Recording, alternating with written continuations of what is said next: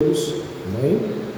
Gostaria de convidá-los a abrirem suas Bíblias no primeiro livro do profeta Samuel, capítulo de número 25, por favor.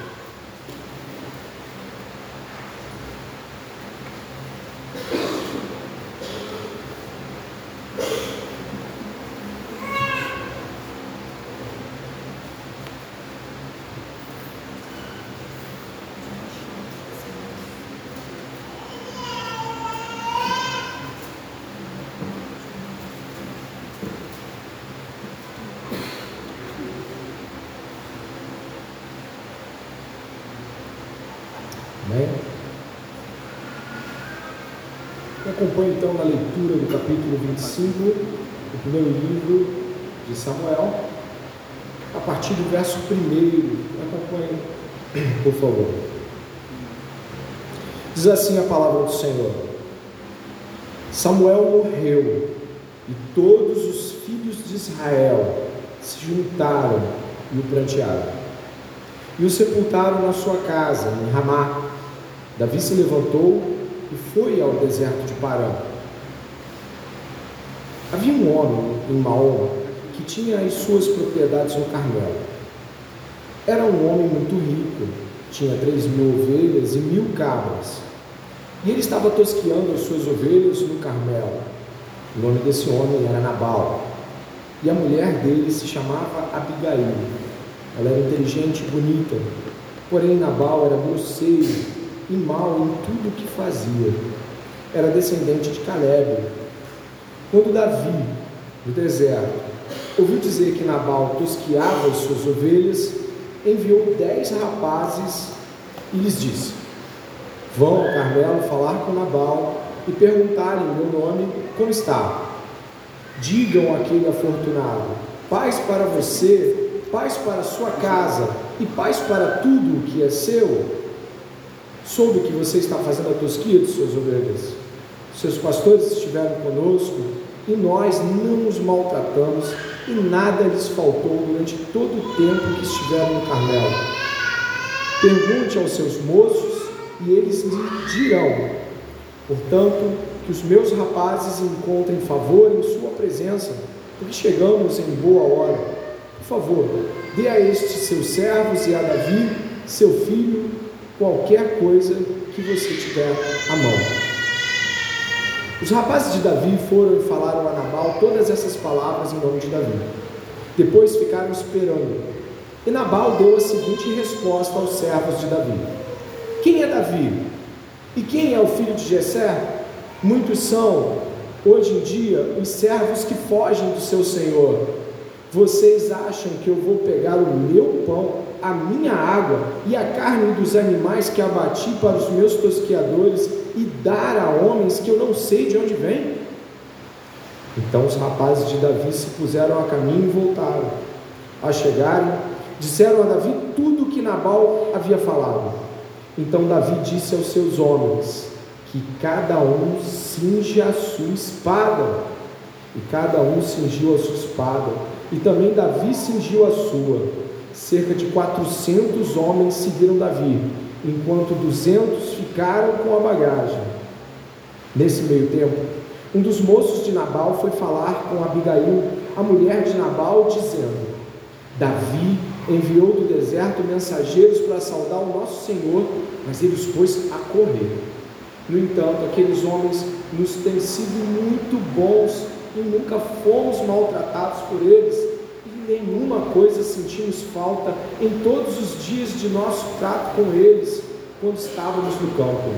Eles eram como um muro ao nosso redor, tanto de dia como de noite, todos os dias que estivemos com eles, apacentando as ovelhas. E agora pense e veja o que pode fazer, porque o mal já está determinado contra o nosso Senhor e contra toda a sua casa. Ele é um homem maligno e não há quem consiga falar com ele. Peço que você ore comigo agora, pedindo ao Senhor que fale aos nossos corações por meio de Sua palavra, e durante a aplicação do sermão, o tempo todo nos perguntamos a, perguntamos a Deus, Senhor, o que o Senhor está dizendo para mim, que eu, o que eu preciso entender da tua palavra. Nós precisamos ouvir a voz de Deus de modo claro. Ore comigo neste sentido. Pai amado e bendito, glorioso é o teu nome sobre toda a terra. Tu és santo, ó Deus. E o Senhor é de tal modo puríssimo, santo, diferente de nós, que o Senhor, Pai, não se abala com o que acontece. As circunstâncias não te tornam um Deus diferente, mas nós muitas vezes ficamos abalados. O Senhor, Pai, é perfeito em todos os seus caminhos, mas nós, por vezes, nos desviamos. O Senhor, Pai, é bom e nós, não poucas vezes, não somos. Tem misericórdia de nós, tirando todo obstáculo, ó Deus, para que a aplicação da Sua palavra torne-se clara aos nossos corações. Que cada um aqui, chamado por Deus, tenha a responsabilidade de ouvir a voz do seu Senhor, Pai. Que em nome de Jesus, a mensagem do Evangelho soe alto, forte aos nossos ouvidos. Que venhamos a respondê-la com fé, com obediência. Em nome de Jesus Cristo oramos. Amém.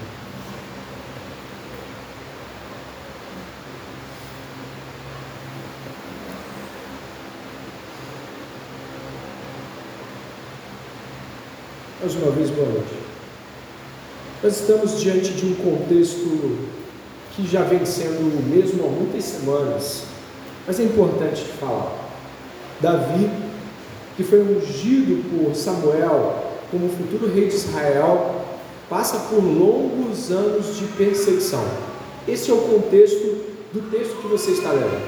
Davi está em um processo onde os capítulos anteriores e também o capítulo que vai vir à frente vão estar falando do atual rei de Israel, Saul, perseguindo implacavelmente Davi. Ele finge-se de bonzinho, fala: Davi, você vai, está tudo bem, e aí de novo acontece dele voltar e ir atrás de Davi. Nesse momento, o texto parece dar uma pequena menção a algo grandioso que antes de entrarmos talvez nos temas principais deve ser mencionado. Está aqui no verso 1. Samuel morreu e todos os filhos de Israel se juntaram e o plantearam e o sepultaram na sua casa em Ramá. Davi se levantou e foi ao deserto de Parã. Samuel é levado para Deus. Deus o leva, a trajetória de Samuel é grandiosa, ele talvez tenha sido o primeiro dentro de uma trajetória profética que você vai encontrar daí para frente homens de Deus que se parecem com Samuel, que se que contrariam o rei, que falam contra as coisas erradas que estão acontecendo. Samuel, ele evoca uma tradição profética que nós vamos ter totalmente desenhada em Elias que ele sim vai trazer talvez a dimensão mais ampla do profetismo judaico, né, hebraico do Velho Testamento. Mas aqui, você repare que o texto não faz grandes considerações ou grandes narrativas. Diz que o povo, o povo pranteou, e de fato o povo reconhecia Samuel e tudo que Deus tinha feito na vida dele. Samuel deixa um grande legado. Eu tenho certeza de que o maior deles, não por obra dele própria, mas por obra de Deus é a unção de Davi. Esta trajetória é a que segue a partir de então, o texto provavelmente foi terminado por um de seus escribas e homens diretamente ligados a ele, já que a própria construção do texto permanece intacta, inclusive no livro de 2 Samuel. O que está acontecendo aqui? Existe um homem que mora numa região, e você pode olhar aí no verso 2. É um homem, havia um homem em Maom, que tinha suas propriedades no Carmelo. Carmelo era uma região é, razoavelmente pequena, de uma região maior em Hebron, a qual Davi faria a sua primeira capital quando se tornasse rei. Essa realidade aqui traz Davi e três nomes e dois, nomes principais: Nabal, Abigail. Davi, Nabal e Abigail. E qual é o contexto mais profundo ou mais direto ligado a esta realidade? este homem de grandes propriedades, ele recebe a visita direta de homens de Davi que haviam dado uma grande acolhida, uma proteção e até sustento de, de haveres imediatos aos homens desse tal Nabal. Eu gostaria que você observasse aí que este Nabal nos parece um homem riquíssimo. Ele tem milhares de animais. Essas milhares nos lembram até um pouco a narrativa de Jó, onde nós encontramos essas milhares de animais e Jó sendo também um homem muito rico em sua região. É uma região pequena, logo ele talvez, provavelmente fosse um dos únicos, se não o único grande rico daquela região. Logo, este homem, Nabal, traz consigo aí grande riqueza e, segundo as escrituras, também grande tolice, como vamos ver logo mais.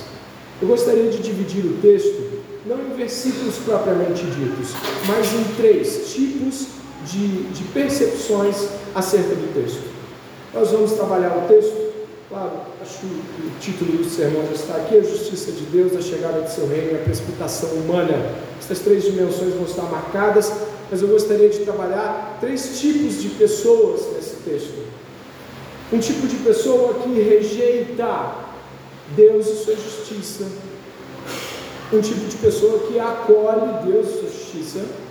E um tipo de pessoa que desfruta da justiça dada por Deus. Mas o que aconteceu aqui?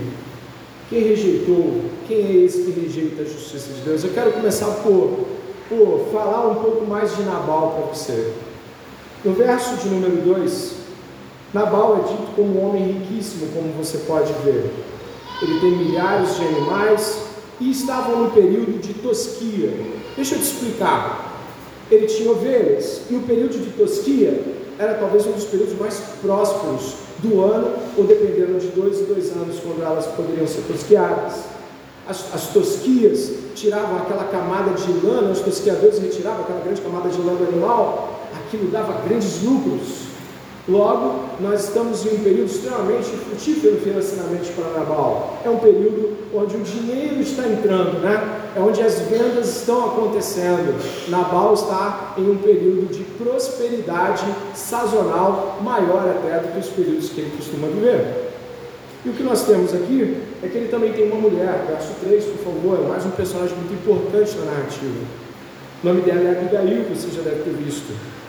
O livro de Samuel, como já foi dito por todos os pregadores aqui, é um livro de contrastes, correto? Nabal é contrastado à sua esposa, observe as escrituras. Ele é um homem que, em comparação, ela é inteligente, bonita, ele é grosseiro e mau em tudo que fazia. A maldade de Nabal era notória em todas as coisas que ele projetava fazer. Olhando dessa forma, nós vemos um Davi que aparece no verso 4, observe a escritura. Davi, no deserto, ouviu que Nabal tosqueava suas ovelhas e enviou dez rapazes para lhe dizer aquilo que nós já lemos, mas era, primeiramente, uma saudação cheia de paz. Três vezes paz é o que você encontra no verso 6.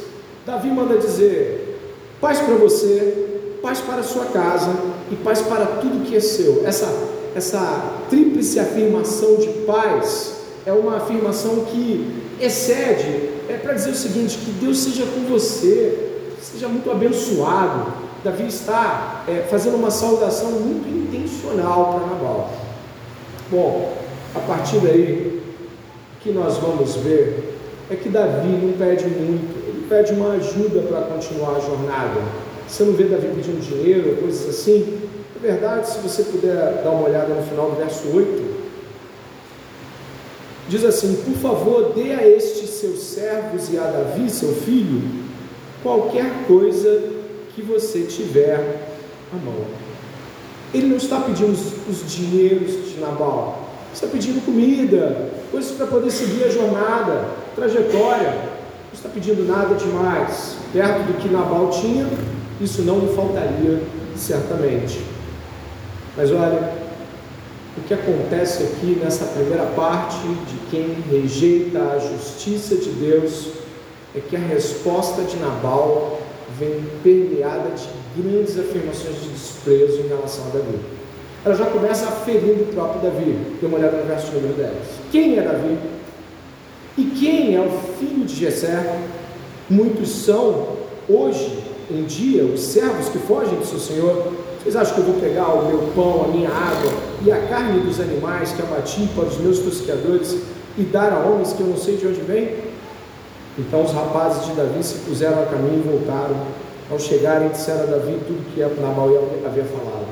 Nabal faz uma afirmação extremamente depreciatória e de desprezo. Não se engane, Nabal sabe quem é Davi, chama ele pelo nome de seu pai. Também diz que ele está fugindo. É muita gente que foge de seu dono por aí, do seu senhor, não é? Ele está ironizando o que Saul está fazendo. Mas existem coisas aqui que realmente eu e você devemos levar em consideração. Primeiro, Nabal não está sem conhecimento desprezando Davi. Você vai ver ao longo do texto, e a gente vai ler todo, de que Nabal, ele sabe quem é Davi. E mais, a esposa de Nabal sabe muito bem quem é Davi. O texto que nós vamos ler em seguida mostra em detalhes que, inclusive, ela é conhecedora das promessas que foram assinaladas por Samuel. Logo, sabemos que ele sabe quem é Davi, o que aconteceu com Davi, o que estava sendo perseguido. Mas se você puder perceber também, ele está dizendo que ele está fugindo do seu Senhor. Ora, este Senhor, vocês sabem quem são, né? Sabe quem é? Saul. Mas olha o testemunho que Saul deu de Davi no capítulo anterior. Não precisa nem virar a página de repente na sua Bíblia. No final do capítulo 24, olha o que Saul fala depois que Davi poupa-lhe a vida. No verso 17, não sei se você já está aberto aí com a Bíblia, mas o verso 17 diz assim: Então disse a Davi: Você é mais justo do que eu, pois me recompensou com o bem, enquanto eu o recompensei com o mal. Hoje você mostrou que me fez o bem, pois o Senhor me havia posto em suas mãos. Por quem? Porque quem é que encontra o inimigo e o deixa sem lhe fazer mal? que o Senhor lhe pague com bem por aquilo que você fez a mim no dia de hoje. Agora tenho certeza, você pode completar a leitura da sua Bíblia? Tenho certeza.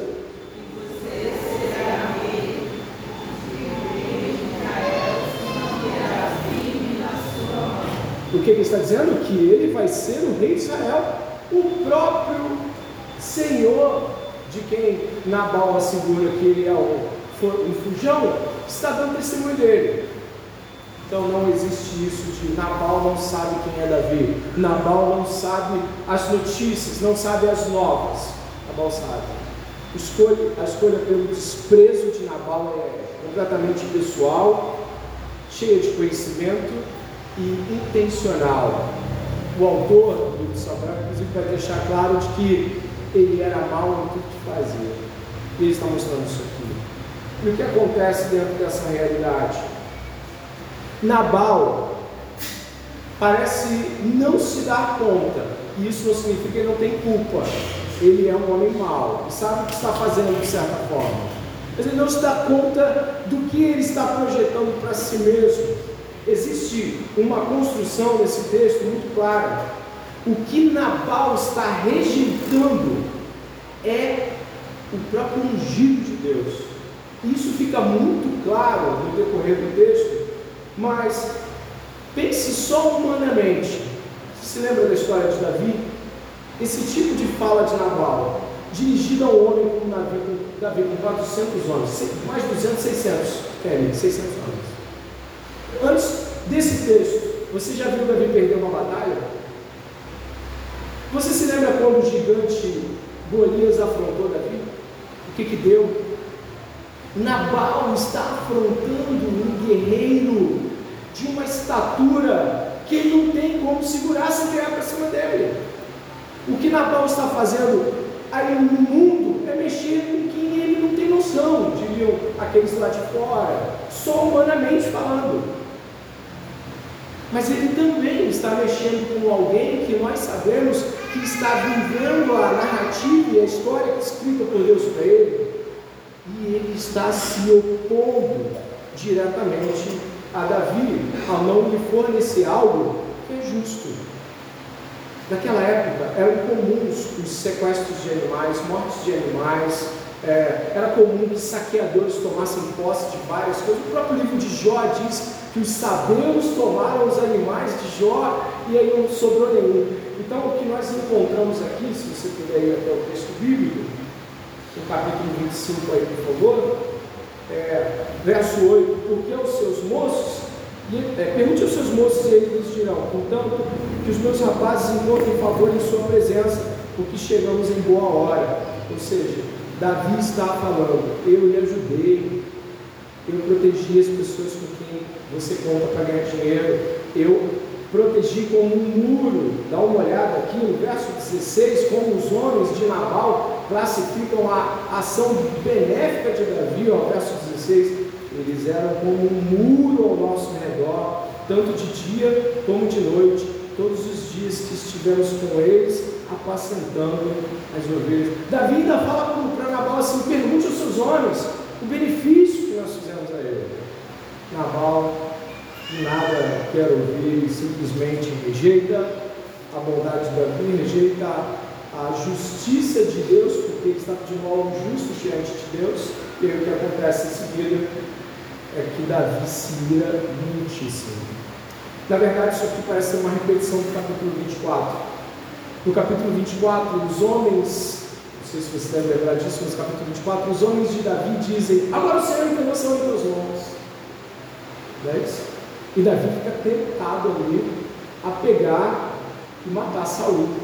E corta ali o pedaço da do seu, seu, vestimento.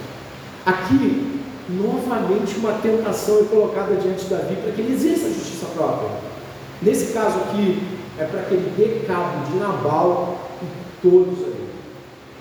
Nabal nem sabe que o mal está em curso, mas Davi, tentado pelo mal, cede. E não fique acanhado de dizer que Davi cedeu, não, porque ele depois vai, ele vai voltar atrás e reconhecer, mas ele cede à tentação de algo que para nós não é nenhuma novidade. Chama-se justiça própria. Chama-se o seguinte: eu posso fazer isso, eu posso mostrar quem eu sou, agora vai ver quem eu sou. Eu não sou qualquer eu sou Davi e ele mandou todo mundo preparar a espada porque ia ter. Ia ser uma chacina, ia ser uma, uma, uma, uma vontade de morte tão grande. Se você olhar o texto é, é, no verso 22, dê uma olhada na ameaça que Davi faz, já se preparando para encontrar, indo já para cavalgar para encontrar com Nabal, verso 22, olha o que Davi fala: que Deus me castigue se até amanhecer eu não matar todos os do sexo masculino que estão com ele. Davi vai derramar sangue, vai matar todo mundo da casa de Nabal. Não vai matar só Nabal. Davi está cheio de ira. E aí o que acontece nisso é que nós já podemos aqui fazer algumas sinalizações muito claras. A primeira, a vida regalada, cheia de bebidas, comidas e dinheiro, né? uma vida extremamente avantajada de Nabal, uma segurança que ele tem em sua própria existência, não leva a perceber que ele está promovendo seu próprio suicídio ao se lançar contra Davi. A sua arrogância, a tolice e o desprezo vão fazer com que ele perca tudo isso. Existe um ponto interessante aqui que nos liga a aspectos escatológicos até. Esse tipo de tolice, ela não é, por exemplo, desconsiderada pelo próprio Jesus quando vai falar sobre coisas assim. Se você puder marcar a sua Bíblia, aí no capítulo 25, ir comigo até o Evangelho de Lucas, você vai encontrar uma conexão extremamente pertinente com o texto de Samuel.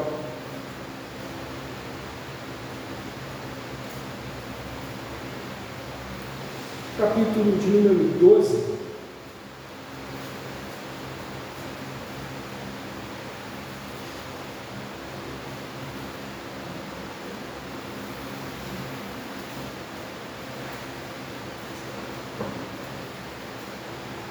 Davi recebe uma negativa, uma negativa de pão, de vinho e de carne.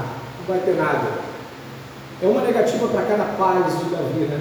Paz, paz, paz, não, não, não. O que você vai encontrar aqui em Lucas 12 é que esse tipo de atitude avarenta também tem seu lugar no juízo de Deus. Dá uma olhada no, no capítulo 12 de Lucas, verso 15. Então lhes recomendou: tenham cuidado e não se deixem dominar por qualquer tipo de avareza, porque a vida de uma pessoa não consiste na abundância dos bens que ela tem. E Jesus lhes contou ainda uma parábola, dizendo: O campo de um homem rico produzia com abundância. Então ele começou a pensar: Que farei, pois não tenho onde armazenar a minha colheita. Até que disse: Já sei, destruirei os meus celeiros, construirei outros maiores, e aí armazenarei todo o meu produto e todos os meus bens. Então direi à minha alma: Você tem em depósito muitos bens para muitos anos. Descanse, coma, beba e aproveite a vida. Mas Deus lhe disse: Louco, esta noite lhe pedirão a sua alma o que você tem preparado. Para quem será? Assim é o que ajunta tesouros para si mesmo mas não é rico para com Deus. Um juízo absolutamente imediato acontece ali nessa parábola. Eu volto até o capítulo 25 e nós estamos falando primeiramente sobre aqueles que rejeitam, rejeitam a justiça de Deus, rejeitam a vontade de Deus. O que Davi ele representava a passagem de Deus, ele é um ungido de Deus ali, ele representa a, a presença de Deus para aquela, aquela terra, proteção, alimento, tudo estava sendo mantido pela presença de Davi. E aí o que acontece? Se você for até o verso 36, por favor, dê uma olhada. O verso 36 vai dizer assim, ó. Abigail voltou para junto de Nabal. Eis que ele fazia em casa um banquete como um banquete de rei você se lembra que ele negou a oferta de comida, né? Ele negou a oferta a quem? O texto é muito irônico aqui, mas é verdadeiro, né? Ao rei. Mas ele está fazendo um banquete de rei. Seu coração estava alegre, ele bastante embriagado. Por isso, ela não lhe contou absolutamente nada até o amanhecer. Pela manhã, quando Nabal já estava livre do vinho, sua mulher lhe contou tudo, ou seja, ele contou tudo o que ia acontecer com ele. Davi ia matar todo mundo. Então o coração dele amorteceu dentro do peito ele ficou como uma pedra. Passados dez dias, o Senhor feriu Nabal e ele morreu. A morte de Nabal representa uma coisa muito clara. Quem quiser fazer guerra contra Deus está acabando seu próprio suicídio.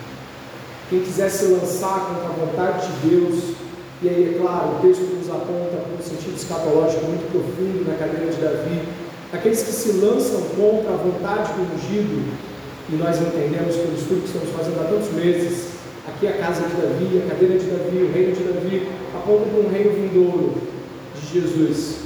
Aqueles que se lançarem contra o ungido perecerão. Aqueles que forem contra o Senhor Jesus Cristo, ungido de Deus, encontrarão da mesma forma um juízo cabal, um juízo sem nenhuma dúvida. Nós, muitas vezes, Estamos como aqueles que, em nome de Jesus, anunciam tanto a paz, quanto o Evangelho da paz, quanto também o juízo que vem sobre o mundo. E quantas vezes as negativas que vêm sobre nós são grandiosas. Como se as pessoas negassem algo que não tem nenhum valor. Como se dissessem não a você. Mas não. Apontamos para um reino vindouro de um rei que assim como Davi aparentemente não parecia ser grandes coisas naquele momento, mas que representava não somente o rei poderoso que viria, que poderia trazer paz a ele se ele quisesse, também aquele que traiu trará juízo. Jesus Cristo há de julgar o mundo com justiça. É assim que Paulo termina o seu discurso em Atos 17. Escolheu o varão a quem ressuscitou dentre os mortos e pelo qual julgará o mundo só você olhar para os lados, a gente está falando de um reino, mas não vemos os seus palácios. Estamos falando de um rei, mas nós não conseguimos vê-lo, nem sua coroa e nem seu trono. E alguns aqui podem desprezá-lo. Alguns podem ver, achar que podem se mover na direção correta o dia que acharem que podem e sabem que está tudo bem. Estamos diante do rei muito mais poderoso do que Davi jamais seria. Estamos diante do rei Jesus. diante dele, quebrando o seu coração essa noite.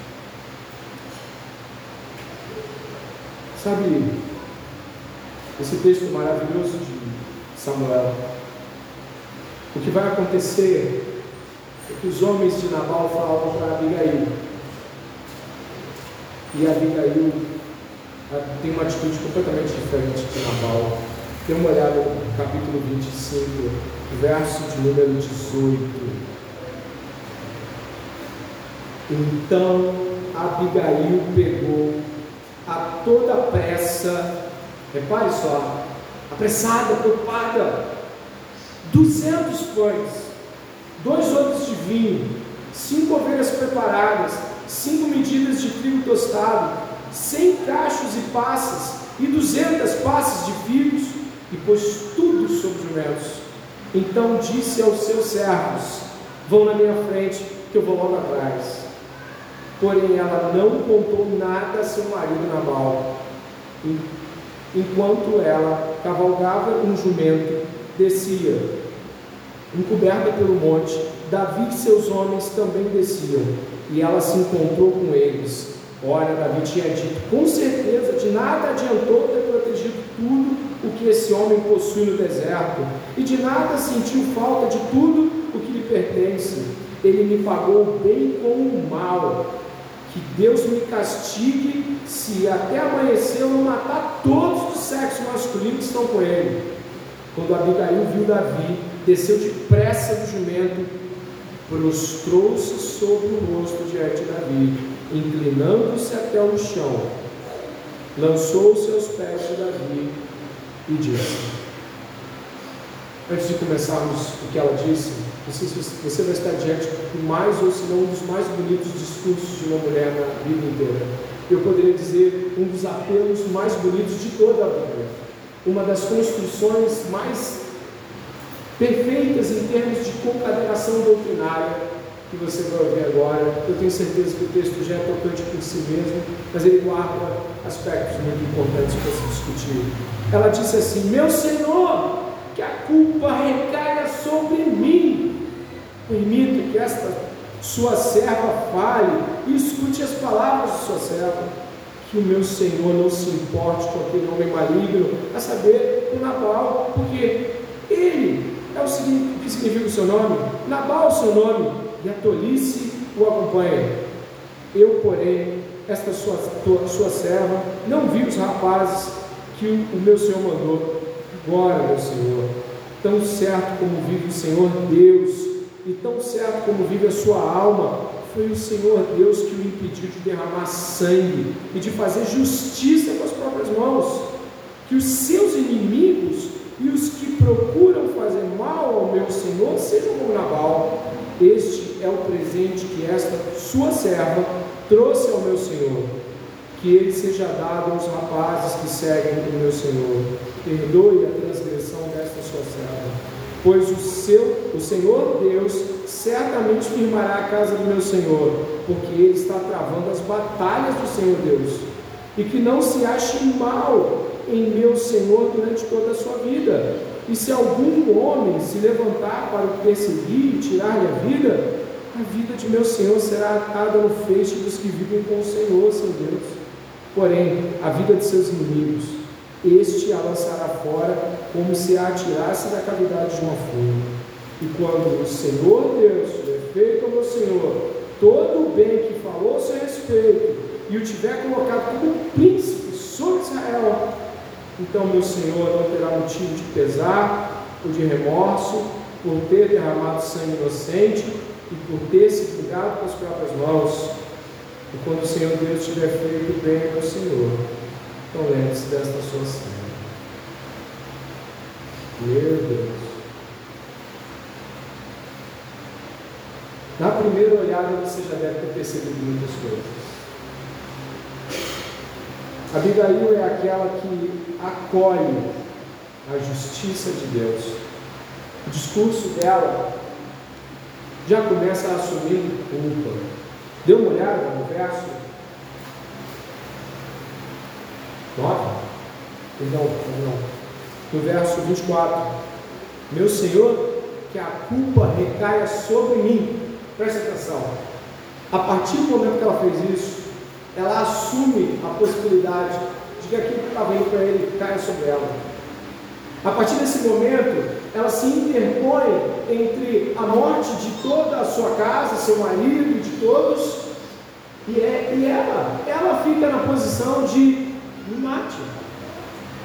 Que cai sobre mim essa, essa sua ira. O texto não para aí. Ela não minimiza o que Nabal fez. Mas ao não minimizar o que Nabal fez e assumir a culpa, as coisas mudam de figura. Porque ela assumiu a culpa e depois reafirmou o que ele fez, o que tornou as coisas ainda mais tensas e difíceis. Davi não a conhecia, ele não precisava poupá-la, ele não precisava fazer com que ela estivesse ali e fosse benignamente abençoada com um indulto. Não! Ali mesmo ele podia acabar com as coisas e mandar um pouco para Nabal. Mas olha o que acontece ainda mais. O verso 26. Agora, como meu, agora, meu Senhor, tão certo como vive o Senhor Deus, tão certo como vive a sua alma, foi o Senhor Deus quem me impediu de derramar, de derramar sangue. Por favor, perceba isso. Ela é o agente humano disso, mas ela não assume esse mérito. Ela não assume. Eu estou aqui para te impedir disso. Ela diz: Deus, Deus está indo na sua direção para que você não faça isso. Assume uma culpa do que não fez. Afirma o erro categoricamente. Se interpõe, mas não assume o mérito da intercessão. E mais, verso 27, eis aqui uma oferta. O texto que você leu menciona duas vezes depressa. Com pressa ela preparou as coisas e com muita pressa ainda ela também foi na direção de Davi. A morosidade e o desprezo de Nabal são contrastados com um senso de urgência de Abigail. Ela sabe que Davi não está brincando, de que ele vai fazer o que ele disse que vai fazer. Tem mais. O verso 29 é de uma profundidade grandiosa. Ela está dizendo assim: Não faça o que os seus inimigos fazem. Olha só o verso 29, por favor, olha o 29. Verso 28, 28, 28, 29. Olha 28, 29.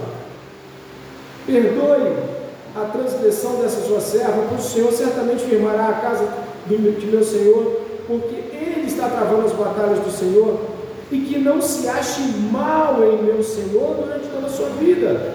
E se algum homem se levantar para o perseguir e tirar a vida, a vida de meu Senhor será atada no feixe dos que vivem com o Senhor seu Deus.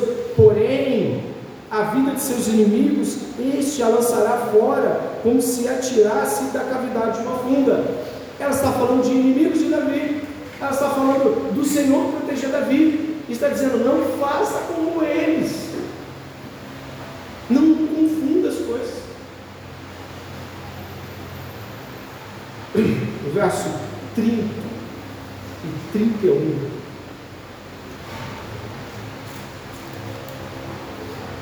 ela vai dizer assim: E quando o Senhor, Deus, tiver feito ao meu Senhor todo o bem que falou a seu respeito, eu tiver colocado como príncipe sobre Israel, então meu Senhor não terá motivo de pesar ou de remorso por ter derramado sangue inocente e por ter se vingado com as próprias mãos. Sangue, Davi iria matar pessoas que não deveriam ser mortas. Capítulo 24 mostra que ele ficou muito triste de ter cortado um pedaço da ordem do filho de, de Saul. Por quê? Porque aquilo era uma demonstração de se eu quisesse eu te matava. Ele ficou mal Ele ficou triste com aquilo.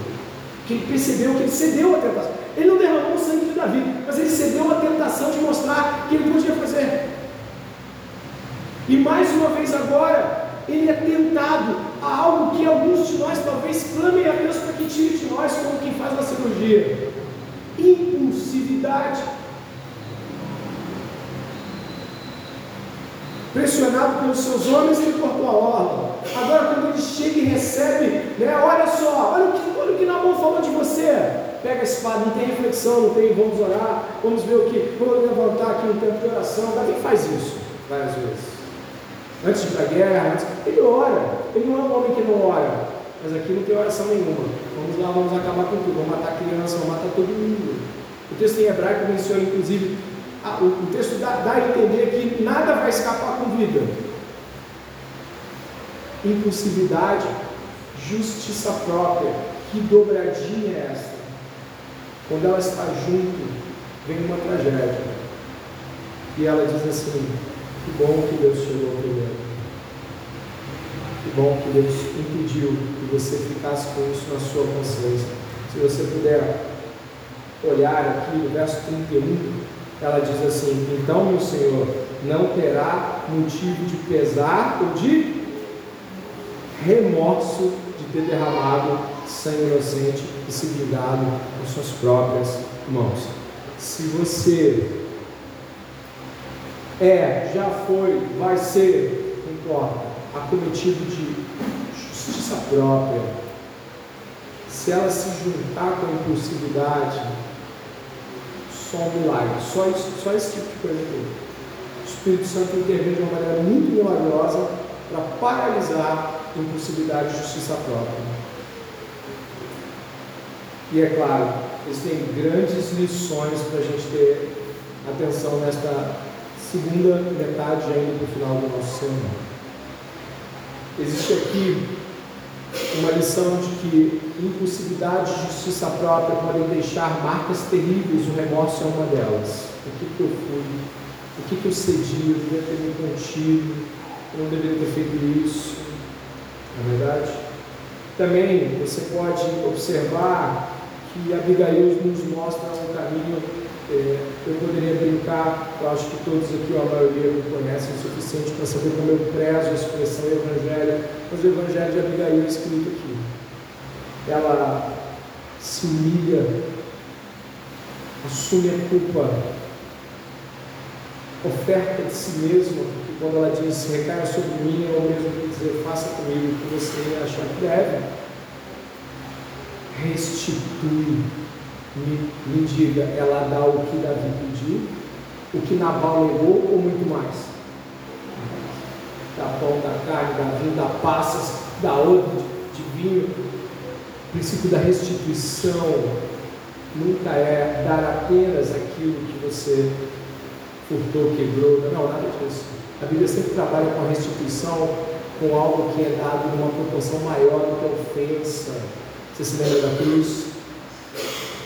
Onde abundou o pecado, superabundou a graça de Deus. Ela entende que não é para medir a conta, é para sobrepujar, é para mostrar que existe de fato alguém que está arrependido por tudo que aconteceu ali. Ela busca misericórdia e nada mais.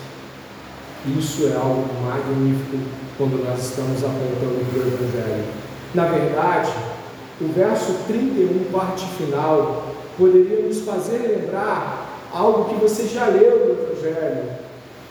Poderia nos lembrar, lembra-te de mim quando entrares no teu reino. É só você olhar o final do verso 31. E quando o Senhor Deus tiver feito bem ao meu Senhor, então lembre-se desta sua serva. Estava se humilhando ali. E eu quero deixar as coisas um pouco mais cristológicas ainda. Ela não vê nenhum cetro, nenhum trono, nenhum manto púrpura. Ela vê um homem possivelmente com a mesma cara dos outros, sujos de deserto, sem uma expressão que distingua de um mercenário do deserto. Mas ela viu ali um rei pela frente.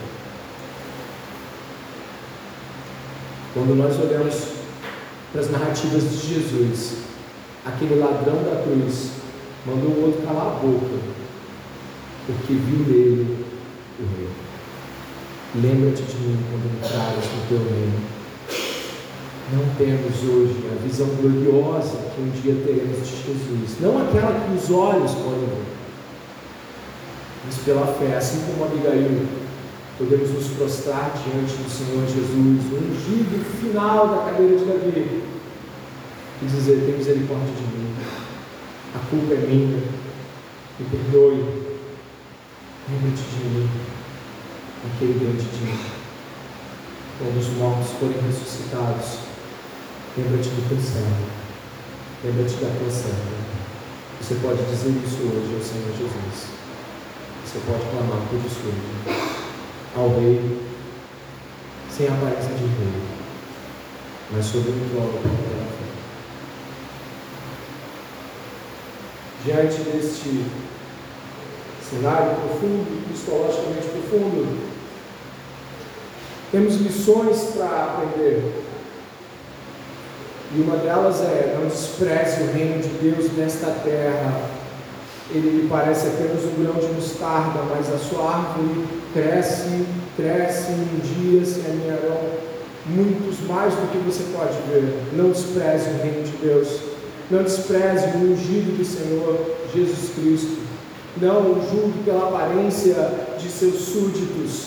São muitas vezes homens e mulheres extremamente simples e humildes que nada têm senão a palavra de fé que foi colocada em seus corações. Não despreze Jesus, não despreze os seus servos, não despreze aqueles que aparentemente são menos intelectualizados do que você e talvez saibam bem menos teologia do que você, mas ele crê no Jesus que você crê, se ele olha para Jesus e diz: Eu tenho nele a minha fé, a minha segurança, olhe bem nos olhos deste servo do seu Senhor e diga: Amém, eu também.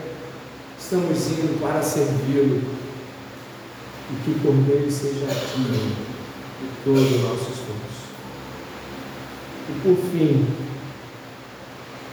como é desfrutar da justiça de Deus quando nós encontramos Davi respondendo a Abigail, verso 32, olhada por favor.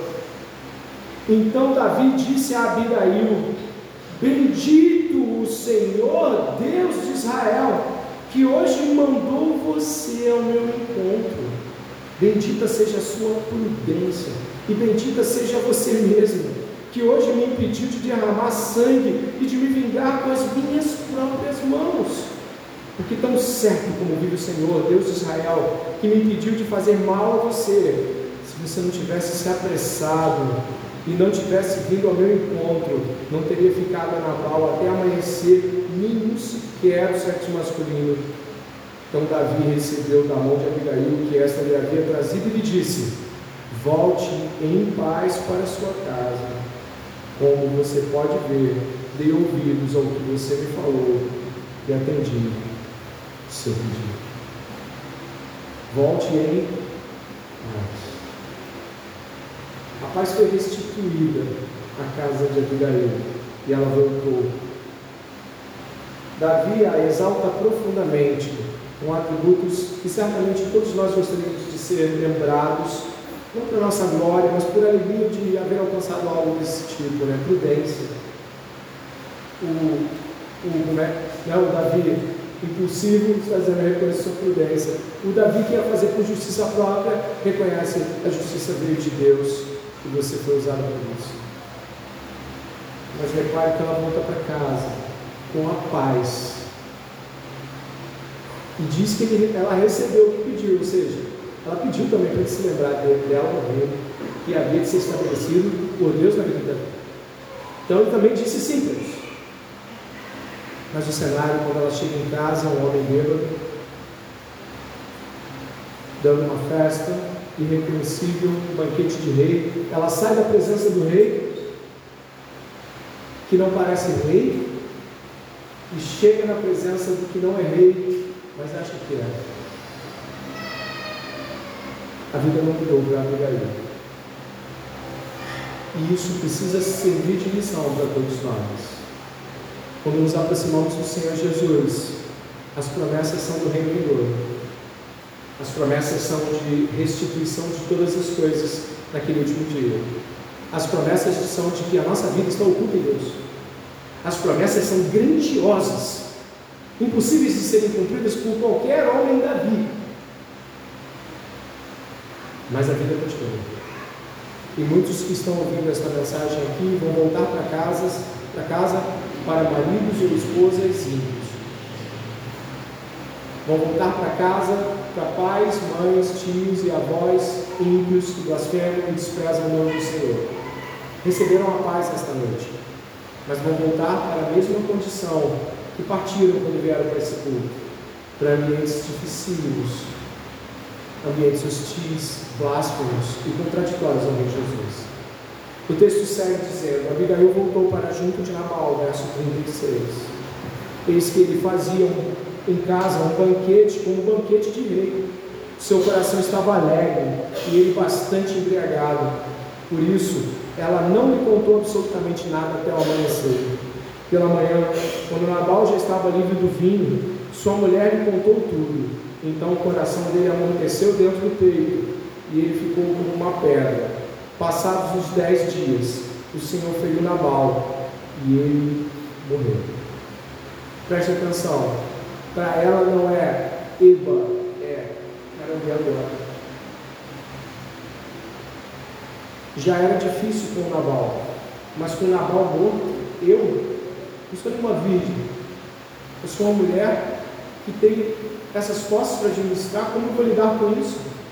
E os saqueadores, não há nenhum homem aqui em casa para proteção. A situação não fica mais fácil, ela se torna mais complexa.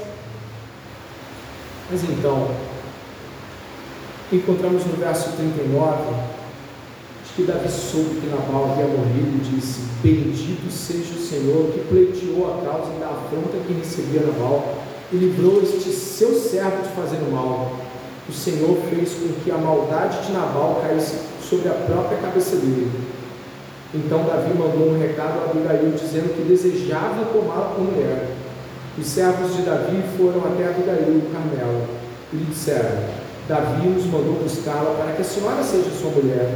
Então ela se levantou, se inclinou com o rosto em terra e disse: Eis que esta sua serva servirá de criada para lavar os pés dos criados de meu senhor. Abigail se dispôs imediatamente e montou seu jumento.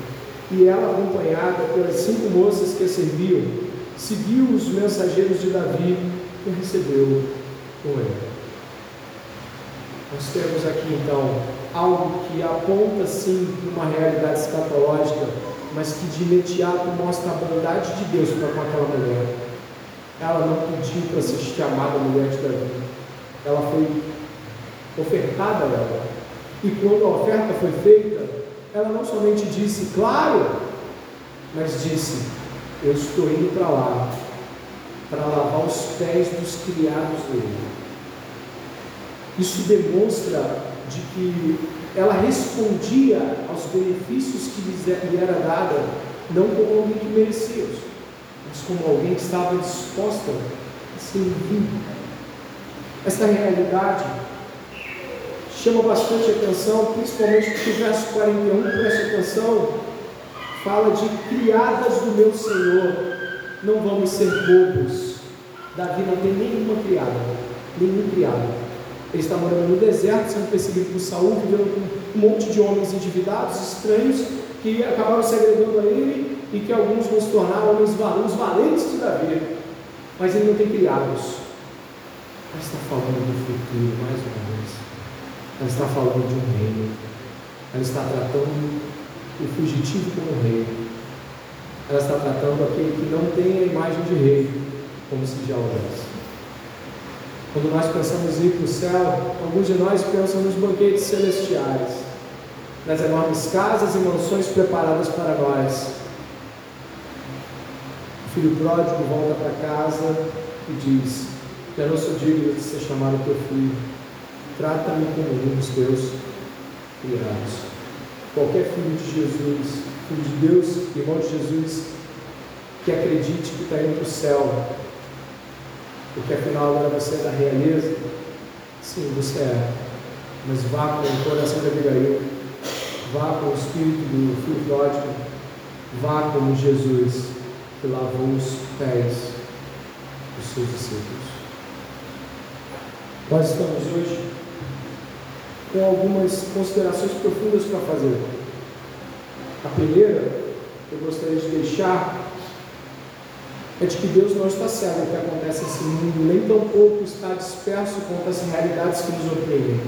Deus está completamente participativo, ativo, indo na direção dos nossos maiores dramas e sofrimentos. Abigail sofria nas mãos da Senhora, sofria bastante, mas em nenhum dos momentos que ela teve tentou fugir disso. Ela entende o, peso do que lhe é proposto e serve diante do desafio. Alguns de nós querem, após ter conhecido Jesus, ter as amarras dos nossos desafios sendo quebradas, os nossos pais, maridos, esposas se convertendo como num passe de mágica. Os trabalhos ficaram fáceis e todo, todo mundo ouvia a mensagem do Evangelho e está bom para todo mundo. Essa não é a realidade bíblica. A realidade bíblica é aquele que serve ao Rei Jesus em meio à opressão, ao sofrimento e a, mais, a maior quantidade de dificuldades que você pode imaginar. Não dizendo, Deus, tira-me daqui, mas diante desses fardos, meus ombros ficam mais largos. A segunda é de que quando vemos as promessas que são feitas por Jesus sobre o reino que é vindouro, nós encontramos a mesma característica que Abigail para com Davi. Não temos nada em vista. Nossos olhos não conseguem enxergar nenhuma dessas coisas, mas cremos. Nossa fé é a firme convicção das coisas que não se veem, mas são concretas e reais pela esperança que temos em Jesus. Eu me chamo André e você tem o seu nome aí também. Posso ter certeza que se você tem Jesus, você pode falar assim, o Lucas, o Cláudio, a Lucemita podem dizer assim, hoje eu não vejo nada, não consigo ver nada desse reino, mas um dia eu estarei nele. Eu vou dar testemunho dele para todos na minha casa, para que se salvem alguns, se Deus permitir. Você que ouviu essa mensagem, pare de reclamar da vida. Em nome de Jesus, pare de reclamar da vida. Sirva ao Senhor onde Ele te colocou. Enquanto a pessoas como eu, impulsivas, tenhamos a lição necessária de refletir sobre as esperanças que Jesus nos deixou para que a nossa justiça própria não nos engula. Ore comigo para que venhamos a falar com Deus e terminar este culto.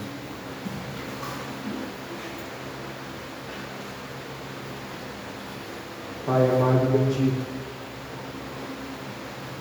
te damos graças. Nós cremos nessa noite de que o Senhor falou conosco no mais íntimo de nossos corações. A paz de Jesus foi proclamada aqui. As grandes promessas do reino vindouro, onde nós não estaremos mais oprimidos pelos nossos pecados ou sendo fustigados por outros que a Deus. Não haverá mais morte, nem dor, e as primeiras coisas já passaram. Essa está escrito. Nós cremos nisso e proclamamos isso esta noite, Pai de que, segundo aquilo que nos foi entregue, Jesus Cristo morreu na cruz do Calvário, segundo as Escrituras, e que foi ressuscitado, Senhor, segundo as Escrituras, e que perdoou o pecado do seu povo lá, na cruz do Calvário, o meu e o deles, e que promete ressurreição para todo aquele que crê. Que não venhamos, Pai, a desprezar tais promessas, mas assim como Abigail, Senhor respondermos às circunstâncias da vida, não segundo o nosso coração, mas segundo as promessas que nos foram confiadas a Deus. Promessas grandiosas. A vida pode estar difícil para mim para meus irmãos, Senhor, mas a vitória é certa, sabemos disso. Por isso, Pai, em nome de Jesus Cristo, reanima o teu povo aqui essa noite, para que venha continuar proclamando o Evangelho do Reino, mesmo diante das audaciosas blasfêmias dos inimigos de Deus. Que venhamos a estar diante de Ti esta noite constrangidos pelo Teu grande amor em falar conosco e reanimados, não valorizando, Senhor, as coisas que perecem, mas aquelas que são eternas.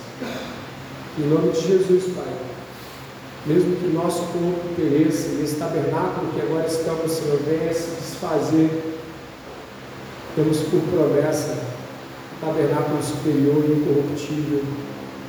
Temos tantas promessas, e a promessa de poder servir o Senhor eternamente. Perdoe os nossos pecados, limpa o nosso coração,